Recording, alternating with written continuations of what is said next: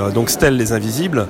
La problématique c'était, euh, bon, il fut un temps où lorsqu'on passait devant des monuments aux morts dans un village, dans une ville, une commune, quelle que soit, on n'y faisait pas attention parce que ça faisait partie du décor, mais bon, euh, en même temps ça renvoyait quand même à, à des souvenirs ou en tout cas à l'histoire qu'on ne voulait pas trop remuer. Et paradoxalement, Aujourd'hui, en l'occurrence en 2018, donc 100 ans après, après bientôt l'armistice, au mois de novembre, euh, toutes, ces, pierres, tous ces, ces stèles, toutes ces élévations trouvent aujourd'hui un sens, mais vraiment euh, affirmé. Et c'est vrai que le travail photographique, en tout cas le travail d'un photographe, c'est de réussir à les, révéler, à les sortir un peu de, leur oubli, de leur ombre, pour les mettre sous la lumière, ce qui est le cas ici, puisqu'en fait il n'y a aucun truc, tout est en lumière naturelle. Hein. Alors le, le, le, protocole est que c'est sur trépied, à la chambre, et euh, on prend la, photographie de Jansou, il y a pratiquement 10 minutes de pause. Donc euh, de fait, on récupère une lumière que l'on ne voit pas à l'œil. Ça, c'est la partie technique, on va dire. Mais en fait, l'idée, c'était avant tout, tout d'un coup, de, de, de, effectivement, de révéler euh, ce qui était rendu banal, gommé dans le paysage. Il ne s'agit pas d'un inventaire. Hein. On en a que 80, enfin j'en ai fait que 90. Je dis que, mais en même temps, il y a tout le territoire français. Euh, surtout que depuis 4 ans, je m'oriente vraiment sur certains monuments aux morts, sachant que une fois qu'on a fait un obélisque ou un coq ou euh, un, monument aux morts, je dirais, d'un soldat tiré d'un catalogue, bon, bah, de le refaire X fois, ça a toujours un intérêt par rapport à sa situation géographique, bien évidemment, par rapport aussi à la manière dont il a été fait, parce qu'il peut être fait en, fonte, il peut être fait en pierre, euh, il peut être également peint d'une manière différente. Il peut avoir des variantes, c'est-à-dire il peut être marin, il peut être euh, poilu. Donc c'est vrai que le même soldat poilu euh, peut apparaître de manière différente, mais en même temps, ce qui est intéressant, c'est d'aller chercher ceux qui ont une vraie singularité, ceux qui ont en fait quelque chose, soit un message euh, politique parfois, pacifiste. Il y en a quand même beaucoup parce que, en fait, très sincèrement, ça m'a assez passionné d'aller à la recherche de ceux qui avaient, je dirais, un engagement Donc il y a ici 4-5 monuments euh, clairement pacifistes. Il y en a un qui a été à la limite d'être anarchiste, donc euh, où juste en 1985 il n'y avait pas de commémoration du 11 novembre. Donc ils ont construit un deuxième monument aux morts pour qu'il y ait un hommage rendu euh, par la Fédération nationale des anciens combattants ou autres personnes. Euh, et ça c'était hyper important. Mais il y a aussi la représentation de la femme qui était quand même aussi, même s'ils n'étaient pas sur les terrains pour toutes celles qui ont eu bon, c'est le, les dégâts collatéraux, hein, euh, qui ont dû euh, des fois travailler la terre en l'absence de leur mari, euh, élever leurs enfants, euh, subvenir à, à, à, des besoins divers et variés. Mais évidemment, je les ai cités, les enfants. Donc il y a certains monuments sur lesquels on a la présence des enfants. J'ai commencé ce travail en, en 2003.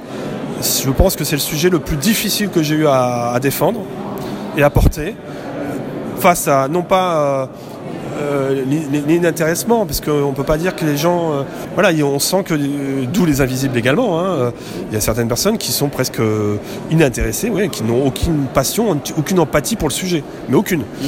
Bon, et je pense que leur regard peut peut-être changer à la vue de l'exposition, parce qu'en fait, la quantité crée quelque part le sens c'est euh, les Béchères, c'était avant Walker Evans ou encore euh, Adjet.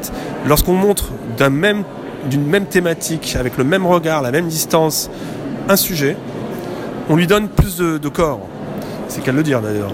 Euh, et, du coup, la statuaire, qui était dans l'espace un peu gommée, justement, invisible, devient visible. Alors le titre, en fait, il est paradoxalement contraire à ce qui est montré.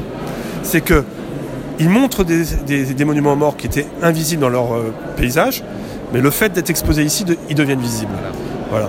Donc du coup, on a cette bascule, le temps aidant, parce qu'en fait, euh, en 2000, je pense que cette image, enfin ces images, cette exposition n'aurait eu aucun sens en 1970, parce qu'on était trop proche encore de l'Algérie, trop proche euh, de l'Indochine, et que quelque part aujourd'hui, lorsqu'on regarde les monuments morts, on a une plaque pour 39-45, on a une plaque pour l'Algérie, on a une plaque pour l'Algérie ou, autres d'ailleurs, euh, on a une plaque pour l'Indochine, voire même pourquoi pas la guerre du Golfe, euh, ça arrive, hein, il, y a eu des décès, euh, et que quelque part aujourd'hui, d'avoir fait les commémorations de la Grande Guerre, ça, ça a cassé la glace.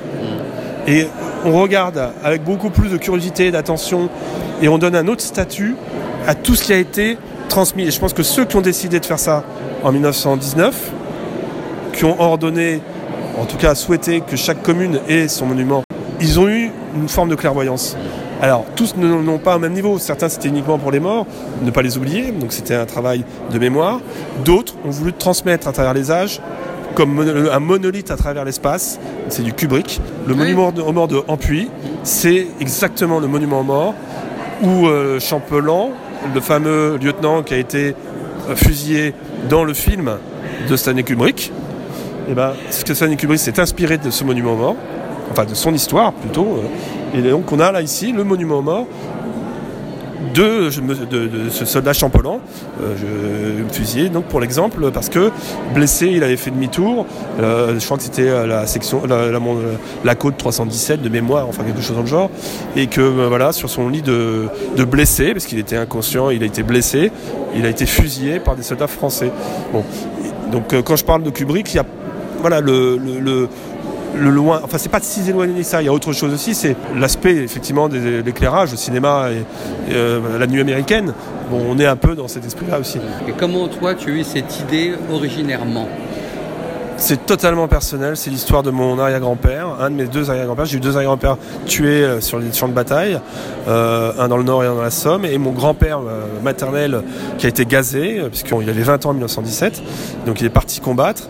Euh, et, un jour, évidemment, fort de cette histoire que j'avais entendue euh, lors d'un déjeuner dominical, allant dans la Sarthe, à Dolon, sur la stèle euh, du centre-ville, je m'étais dit, par fierté, à 7 ans, 8 ans, ça, je vais trouver le nom de mon, mon aïeux.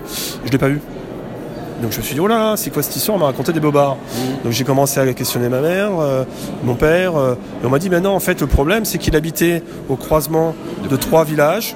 Sa ferme était au milieu de nulle part. Donc chacun c'était un peu euh, voilà, on s'est dit bah tu t'en occupes, tu t'en occupes, et du coup il a été pareil, il a été euh, gommé. Et là je me suis dit mais en fait le nom j'ai pris du recul, j'ai regardé la stèle et je me suis dit en fait on regarde le nom mais il y a aussi la stèle. Il y a tous les autres hommes qu'on a oubliés ou peut-être même les femmes encore une fois, tous les, enfants qui sont derrière et je me suis dit bon dans quelle mesure euh, les, voilà, la photographie peut amener encore une, petite trace, une petite étape à la construction de l'histoire. Voilà, c'est pas prétentieux, c'est juste une petite étape.